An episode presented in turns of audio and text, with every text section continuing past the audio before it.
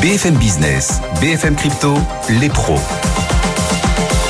L'avenir est le seul endroit où on en est tous certains de passer le restant de nos jours. Et on y consacre à cet avenir 25 euh, minutes. Chaque vendredi, l'avenir par les blockchains, parce que les blockchains détiennent, contiennent une fraction de ce qui nous attend probablement avec les blockchains, les cryptos. Les pros des cryptos sont là mesdames, messieurs. Owen Simonin. Bonjour Owen. Bonjour Guillaume. Votre chaîne YouTube Asher et vous êtes aussi à la tête de Meria. Alexandre Stashchenko nous accompagne également. Je l'ai particulièrement bien prononcé. Je l'ai jamais aussi bien prononcé d'ailleurs. Bonjour Alexandre. Je suis flatté, ému presque. Bonjour Guillaume. Blockchain Partner, vous allez bien On est ravis ravi de vous retrouver. Et puis qui sort du bois? C'est Vincent Bois, analyste marché pour euh, IG. Bonjour Vincent. Bonjour. Oui, on fait feu de tout bois, Vincent. Bon, c'est le cas aussi d'ailleurs sur euh, les cryptos. Faut faire feu de tout bois là. Enfin, on sent les cours un petit peu essoufflés. Le Bitcoin qui repasse aujourd'hui sous les 27 000 dollars. Comment est-ce que vous voyez la suite, Vincent, désormais? Alors c'est vrai que depuis une semaine, on a une correction un peu plus prononcée sur l'ensemble hein, des crypto-monnaies. Le Bitcoin est bien en premier venu chercher justement un niveau euh, qu'on surveillait depuis euh, deux mois maintenant. Hein. C'est euh, ce matin, on a franchi légèrement un nouveau plus bas depuis près de deux mois, et on évolue actuellement de savoir si on se maintient ou non au-delà de ces 26 600.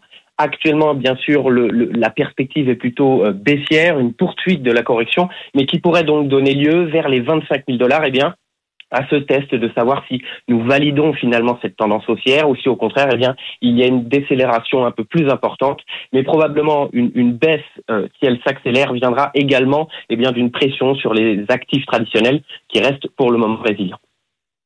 Bitcoin et l'Ether qui suit euh, d'un point de vue, euh, voilà, toujours en se basant sur le potentiel à venir. Est-ce que vous estimez qu'il y a mieux à faire sur l'Ether? Enfin voilà, est-ce que le Bitcoin souffre de la comparaison? Comment est-ce que vous voyez ce rapport de force à venir entre les deux principales cryptos?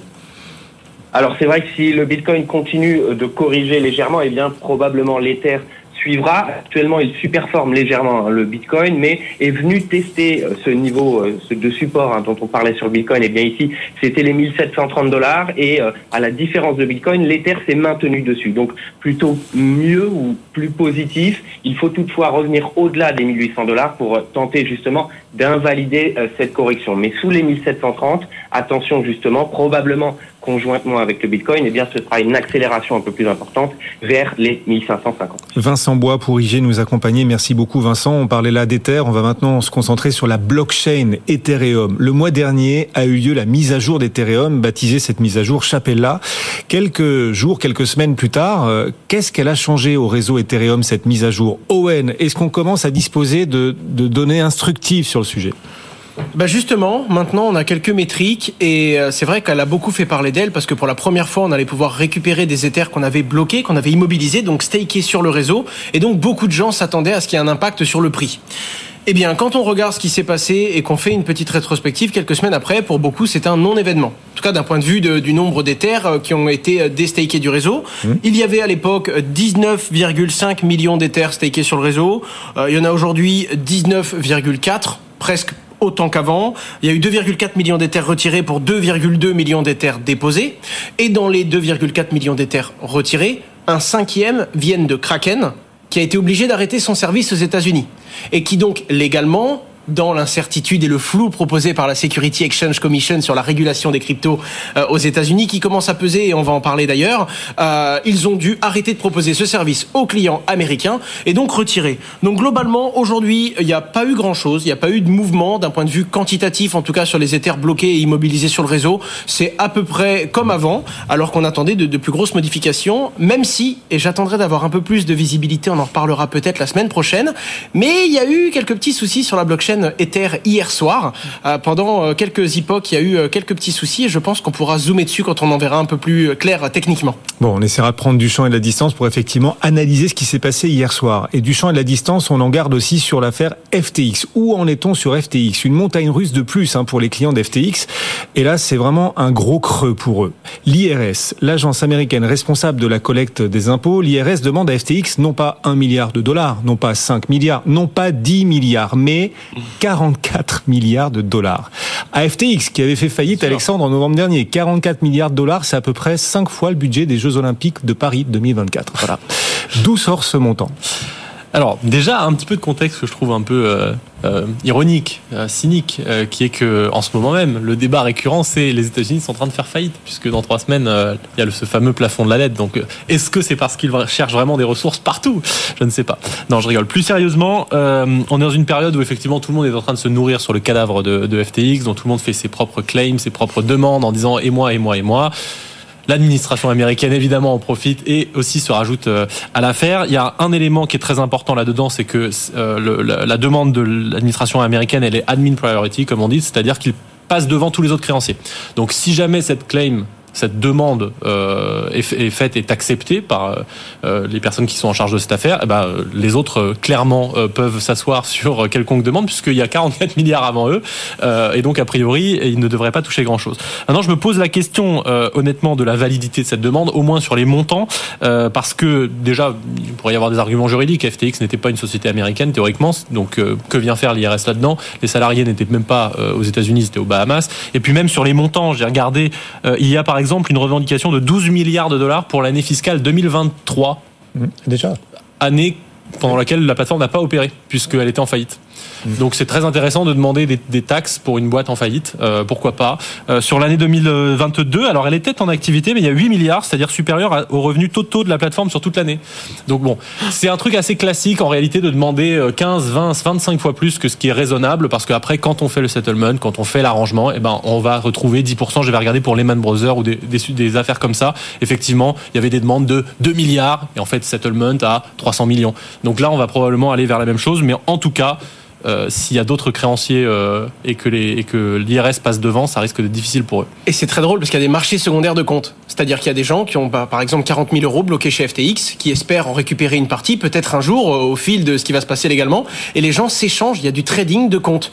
Et donc quand il y a ce genre de news, bah, naturellement ça fait effondrer le prix des comptes ah oui. sur FTX. Et au contraire, quand on entend qu'ils retrouvent de l'argent et que potentiellement ils vont être remboursés, ça les fait augmenter. C'est quand même un marché fou. Quoi. Je crois qu'à présent ils ont retrouvé 5 milliards. Et ils ont 4 milliards de plus d'actifs entre guillemets liquides, soit de quoi couvrir normalement 85% des utilisateurs. Mmh. Et c'est pour ça qu'à un moment ils hésitaient même à redémarrer. Ouais. C'est une, eh, une, sacrée histoire quand même. On est, on est une belle série là. On n'est pas sûr qu'il redémarre FTX On n'est pas sûr qu'il ah, redémarre encore. Ok. Bon, bah, effectivement, le feuilleton se poursuit. Pour l'instant, les États-Unis, autre feuilleton, les États-Unis s'interrogent toujours j'y vais ou j'y vais pas? J'y vais dans la régulation dure vis-à-vis -vis des cryptos ou j'essaie de rester conciliant? Les discussions sur ce sujet sont de plus en plus politiques.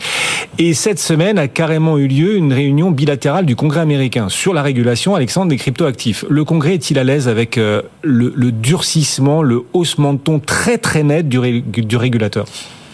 D'abord une phrase de contexte, je fais toujours du contexte, c'est très important le contexte. Je me permets de remarquer une phrase au moins qu'on retiendra de cette audition, euh, qui est celle de Monsieur Sherman, représentant démocrate de la Californie, qui disait les fans de crypto se sont fait des milliers de milliards de dollars à partir de rien. Point. Ils accuseront le gouvernement américain de créer de l'argent à partir de rien aussi. Ok, peut-être, mais nous sommes le gouvernement américain. Donc je remets le contexte parce que on a encore ces petites phrases éducatives comme ça qui rappellent mmh. que le dollar non plus est basé sur rien. Euh, je reviens à l'audition. je reviens à l'audition. Un élément de contexte intéressant aussi déjà, c'est que il y a, c'est une joint hearing. Donc en gros, il y a deux co comités qui participent à cette audition. Il y a le comité sur les services financiers, ok, normal. Puis il y a le comité sur l'agriculture. Alors qu'est-ce qu'il vient faire là, le comité sur l'agriculture? Eh bien, il est là parce que comme on n'a toujours pas décidé si les cryptos aux États-Unis sont des commodities, donc des marchandises ou des securities des titres financiers, eh bien les commodities, en règle générale, c'est le comité d'agriculture qui le traite, le riz, le blé, l'orge, etc. Donc on a des gens qui sont spécialistes de l'agriculture dans cette commission pour venir entendre ce qui se dit sur les cryptos. Donc ça c'est assez intéressant. C'est une question de blé. Non, pardon. Très, allez, très, allez, allez, très très bonne, formidable. C'est dommage que Valentin soit pas là, il aurait aimé ce genre de, de blague. Euh, vous parliez de patates chaudes en plus l'autre jour. Je vois qu'on est très suivi. Je suis très suivi. Bref, en résumé, pour faire très court, il y a deux camps euh, qui se sont dessinés euh, au Congrès américain. Il y a un camp qui dit la régulation est suffisante, elle est claire. Ajouter des nouvelles lois, ce serait finalement contre-productif parce que ça légitimerait le secteur alors qu'il est nocif pour tout le monde, la planète, les Américains, euh, les phoques, les ours polaires, etc. Et puis euh, vous avez un autre camp qui dit bah non, euh, c'est pas tout à fait clair parce que ça fait longtemps que l'industrie demande des règles et qu'à chaque fois elle, on lui répond par un silence. Donc malheureusement, euh, on n'avance pas vraiment dans cette audition et il semblerait que c'est ce que je dis depuis un certain temps que le sujet soit devenu yet another sujet partisan aux États-Unis, c'est-à-dire si vous êtes démocrate, c'est nul la crypto, faut pas y toucher. Si vous êtes républicain, c'est pas mal la crypto, faut peut-être le favoriser pour l'innovation. Donc euh... ce qui peut être un frein d'ailleurs, oui. ce qui peut avoir un avantage positif parce qu'il y aura toujours des gens pour le défendre, mais du coup une connotation négatif. et un avantage Exactement. négatif parce que bah, du coup c'est politiquement connoté. Quoi. Ouais, et, et l'aléa que cela crée, l'incertitude fait fuir certains acteurs. Euh, on en a des preuves euh, régulières. Vous avez d'ailleurs Owen retenu le départ du sol américain de Jane Street Capital et de Jump Trading. Alors tant pis pour les États-Unis, mais est-ce qu'il y aura des conséquences au-delà des seuls États-Unis? Est-ce que certains acteurs pourraient pâtir du départ de ces deux acteurs des cryptos des États-Unis? C'est toujours difficile de le définir parce que ben, on va devoir le constater. En tout cas, ce sont deux géants qui font du market making. Ce qu'il faut comprendre, c'est que dans les crypto-monnaies, c'est particulièrement important. Les cryptos sont particulièrement volatiles, on le sait. Il y a des fois des gros problèmes de liquidité, ce qui apporte justement cette volatilité. Et les market makers, si tant est qu'ils soient dotés d'intégrité et qu'ils fassent correctement leur travail avec de bonnes intentions, ce sont des éléments qui sont clés. Quand quelqu'un vient vendre trop fort, ça va permettre de stabiliser le prix, ça va limiter les arbitrages et du moins les, grosses les grosses spreads qu'il peut y avoir entre deux plateformes. Et donc les projets eux-mêmes vont donner de la liquidité et de la crypto-monnaie aux market makers notamment Jane et Jump Crypto, qui sont deux gros market makers et qui vont essayer de lisser les gros écarts en maintenant les prix et en apportant de la liquidité pour essayer de faire en sorte qu'il n'y ait pas de gros mouvements de volatilité fous et du coup des arbitres qui viennent tirer un peu partout sur le marché pour euh, réguler les prix. La particularité, c'est que c'est très souvent les petits acteurs qui pâtissent quand il n'y a pas suffisamment de market makers. Bitcoin, Ether, il y a suffisamment d'arbitres pour essayer de, lisser le prix partout dans le monde, alors qu'une petite crypto-monnaie qui vient de se lancer va très souvent se tourner vers ces gros, euh, ces grosses entreprises, euh, comme notamment justement Jump Crypto et Jane, pour essayer de maintenir une stabilité entre guillemets sur leur prix, sachant que le but n'est pas de l'empêcher de, se valoriser ou de se dévaloriser, mais d'empêcher les mouvements bruts en fait sur, le cours. Et là pour le coup, avoir ce géant qui quitte les États-Unis parce qu'ils ont une peur hein, d'avoir une requalification et qu'à l'avenir on leur dise, mais en fait vous étiez en train de faire quelque chose de totalement illégal. Et du coup on a deux géants qui se retirent de ce marché. L'un, il se retire du marché américain, l'autre se retire totalement du market making. Hmm. Et à ce moment-là, bah, il reste toujours des Wintermute, il en reste plein d'autres plus petits, des fois pas aux États-Unis, et donc on va avoir quelques initiatives qui risquent d'avoir leur prix qui swing par faute de, market making. Et ça pourrait handicaper certaines entreprises en quête de stabilité, c'est ça l'idée Et particulièrement les plus petites. Bon, euh, pendant ce temps, le monde tourne encore quand même. Le soleil se lève toujours quelque part. Il fait toujours beau quelque part, même si en ce mois de mai pluvieux, on a tendance à l'oublier l'innovation trace toujours aussi sa route quelque part. Par exemple, parmi les nombreuses preuves d'innovation qui subsistent évidemment dans cet écosystème, Binance nous annonce le lancement de Capital Connect. Pourquoi est-ce qu'on en parle? Capital Connect d'abord, c'est quoi? Et qu'est-ce que Binance, à travers cette initiative, tente d'accomplir, Alexandre? En version simple, c'est un peu le Tinder euh, des, des, des bourses d'échange. C'est on va faire se rencontrer des clients VIP qui ont besoin de faire fructifier leur capital et des gestionnaires de patrimoine, des gestionnaires de portefeuille qui eux euh, bah, ont cette compétence que de faire fructifier cette épargne et qui ont besoin de toujours plus de liquidité pour la faire fructifier. Donc on a des clients VIP qui pourront choisir des gestionnaires via cette initiative de Binance, à savoir donc euh, Capital Connect. Et puis de l'autre côté, les gestionnaires de patrimoine, n'ont pas tout de suite accès à l'identité de la personne qui demande, parce que sinon pour des raisons de sécurité, ça devient un petit peu euh, dangereux de montrer tous les clients VIP de, de Binance, mais ils ont accès au profil. Et puis d'une certaine façon, ils swipent à gauche ou à droite. En tout cas, ils choisissent ou pas de faire affaire avec cette personne. Ce que Binance dit, c'est que c'est un service qui sera proposé gratuitement. Pourquoi? Parce qu'en fait, c'est gagnant-gagnant pour tout le monde. Euh, Binance est très content d'augmenter les volumes, d'augmenter la liquidité sur son marché en faisant se rencontrer des gens qui ont envie mais qui n'ont pas la compétence, mais qui ont la liquidité, le capital, etc. et des gens qui ont la compétence mais qui ont besoin de plus de capital pour le faire. Donc Binance est gagnant dans l'affaire parce que bah, s'il y a plus de liquidité sur leur plateforme, la liquidité dans les marchés financiers, en particulier sur les bourses d'échange, c'est le nerf de la guerre parce que ça permet d'être plus compétitif, ça permet d'avoir des écarts de prix plus faibles, etc. Donc Binance y gagne, même si le service est gratuit, en tout cas selon eux. Et ça, ça revient au modèle même de Binance, qui est de prélever une petite commission sur tous les volumes qui rentrent ou qui sortent, peu importe. Tant qu'il y a de l'eau dans le moulin, il tourne. Effectivement, c'est avec les petites rivières que voilà. Vous avez repéré parmi les innovations aussi. c'est pas drôle, c'est une. Pourquoi vous rigolez dès que je dis un truc C'était pas drôle. On dit énormément, c'est incroyable. Cosmos, tiens, parmi les autres innovations que vous avez repérées, messieurs, ces derniers jours, euh, Cosmos dans votre télescope, en l'occurrence, Owen, euh, ça vous en a mis plein les, plein les yeux. Enfin, qu'est-ce qui, qu'est-ce qui vous marque dans les innovations et les annonces récentes de Cosmos, cette blockchain Cosmos Alors c'est une application technique, quelque chose qui était attendu depuis très longtemps, qui s'appelle le, Shared Security, donc la sécurité partagée. Pour faire très très simple, l'écosystème Cosmos est un écosystème de plein de blockchains qui se base sur le Cosmos SDK, donc un development kit qui permet de créer sa propre blockchain. Le problème, c'est que ben, Atom, la plus grosse, est très décentralisée, il y a beaucoup de validateurs, c'est un réseau avec beaucoup d'argent immobilisé, il est solide, il est plus décentralisé que les autres. Une jeune blockchain qui se lance sur l'écosystème Cosmos va y avoir moins de validateurs, elle va être beaucoup plus, beaucoup moins décentralisée est beaucoup plus, euh, entre guillemets, dangereuse dans le sens où elle a moins de sécurité. Eh bien, la blockchain principale, Atom, permet aujourd'hui à ses validateurs sur son réseau très décentralisé de valider les blocs d'autres réseaux et d'autres blockchains. Et donc c'est une innovation dans le sens où les plus petits réseaux et les plus petites innovations qui vont se lancer sur l'écosystème Cosmos vont pouvoir profiter du degré de sécurité de la blockchain Atom. Et donc ça va donner plein d'idées à plein d'autres initiatives. Et pour l'instant c'est un peu un proof of concept. Hein. Euh, ça commence depuis moins de 24 heures. Très bientôt les projets, les gens qui stake de l'Atom vont avoir de cette nouvelle crypto-monnaie. Et les gens qui sont sur ce nouveau réseau seront sécurisés par la blockchain principale. Bon, c'est un Big Bang de, que nous propose Cosmos, c'est ça que vous... Non, bon, d'accord. on, l'apprend quand même. Allez. On l'apprend quand même. Allez, c'est fait. Il euh, n'y a pas d'innovation, il n'y a plus d'innovation dans les stablecoins, parce que là, on parle de plein de sujets, des blockchains, Cosmos à l'instant, on parlait de, de Binance également juste avant. Oui, l'écosystème innove toujours, mais on a eu quelques déceptions euh, ces derniers mois sur certains stablecoins. Est-ce que ça innove désormais moins sur les stablecoins, ou est-ce qu'on repère aussi des initiatives super intéressantes pour la suite, Alexandre Je ne sais pas si ça innove moins, mais le but d'un stablecoin, c'est quand même de créer de la confiance. Euh, donc si on change tous les, toutes les deux semaines, on, on, va un peu contre son propre but. Donc là, les annonces qu'on a récemment, et en particulier étant donné l'écosystème financier actuel, ce sont pas des annonces qui consistent à dire on vient encore révolutionner le truc. Non, c'est plutôt pour dire euh, c'est bon, euh, on, on, est safe, on, on a mis l'argent où il faut, etc. Donc là, on a eu plusieurs choses. On a eu Tether qui a annoncé de son côté des résultats qui sont très bons. C'est évidemment une, une mm. le stablecoin qui reste le principal aujourd'hui, qui a encore pris en part de marché, etc. Donc là, ils ont révélé le le résultat de leurs euh, réserves, donc c'est 50 milliards en bons du trésor américain, 3 milliards en métaux précieux, etc pour un total de 80 milliards, mais c'est surtout aussi 1,5 euh, milliard de profits. Donc c'est une réserve qui a fait 1,5 milliard de profits au premier trimestre seulement de cette année. À titre de comparaison, BlackRock, plus gros gestionnaire d'actifs du monde, c'est moins que ça. C'est 1,16 milliard de profits sur le terrain. Donc c'est une boîte qui génère quand même un peu d'argent. Euh, derrière lui. À l'inverse, Circle est un peu moins à la fête puisque eux, leur premier trimestre a été surtout marqué par la faillite de SVB, euh, qui était une banque avec laquelle ils avaient des liens puisqu'il y avait une partie des réserves qui était à SVB. Et donc forcément, la confiance, c'est le premier truc que j'ai dit, la confiance c'est le premier asset d'un stablecoin. Donc à partir du moment où elle s'en va, il y a eu des remous, le, le PEG n'a pas tout à fait été tenu, puis il est remonté, etc. Mais le résultat, ça reste quand même que euh, il y a eu 50% euh, de moins d'USDC en circulation par rapport à leur top il y a quelques, temps, 25% de parts de marché en moins, donc ça se ressent tout de suite sur le marché des stablecoins.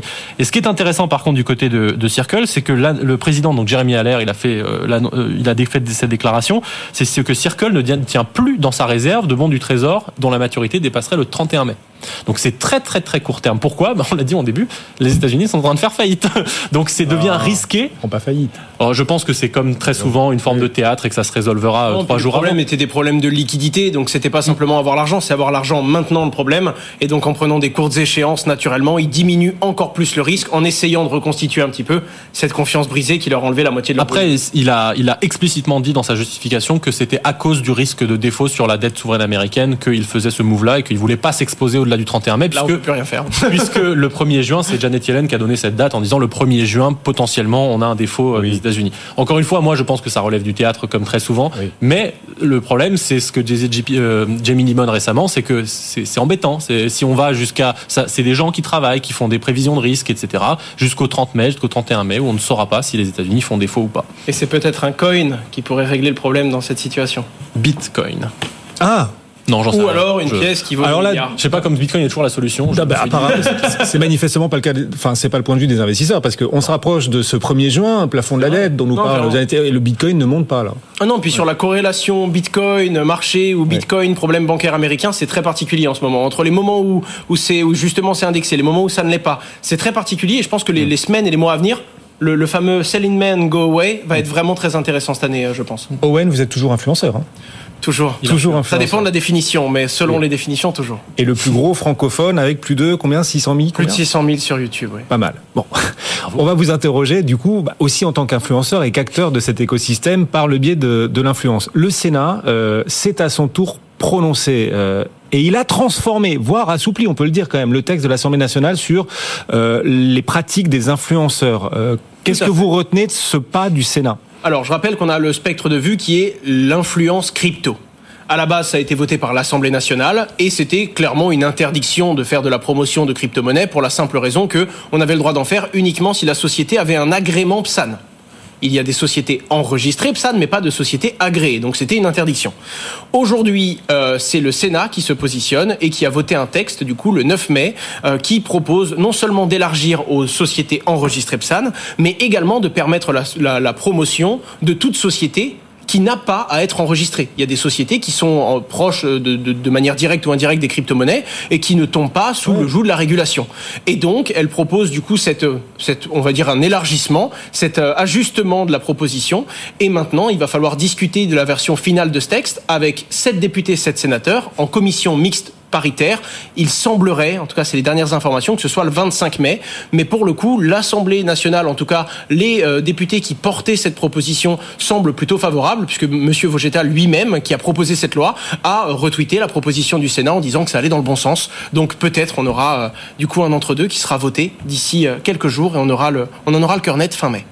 Merci messieurs de nous avoir accompagnés. Ce sont les pros des cryptos chaque vendredi. Alexandre Stachenko, blockchain partner. Merci Alexandre. Merci, Merci à Owen. Il est aussi à la tête de Meria. J'allais dire agréé Epsan, non, Epsan.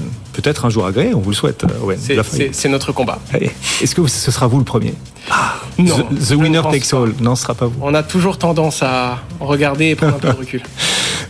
Il est bon. Hein. Ah, c'est vrai. 25 ans, c'est bien. On a envie, on a envie de se faire influencer. Oh, il y a déjà du monde au portillon. Hein. c'est pas forcément français d'ailleurs. Et non. Oui. Merci, merci messieurs de nous avoir accompagnés. Tiens, dans un instant, on va se rebrancher à la séance du jour en direct. Il reste une grosse demi-heure de cotation sur le marché parisien. On est toujours en hausse, mais la petite hausse du jour ne suffit pas à sauver la semaine. Pour l'instant, le solde hebdomadaire reste négatif. On vous accompagne aussi sur le web, notre site BFM Bourse, toutes les datas boursières en direct. On se retrouve dans un instant. À tout de suite.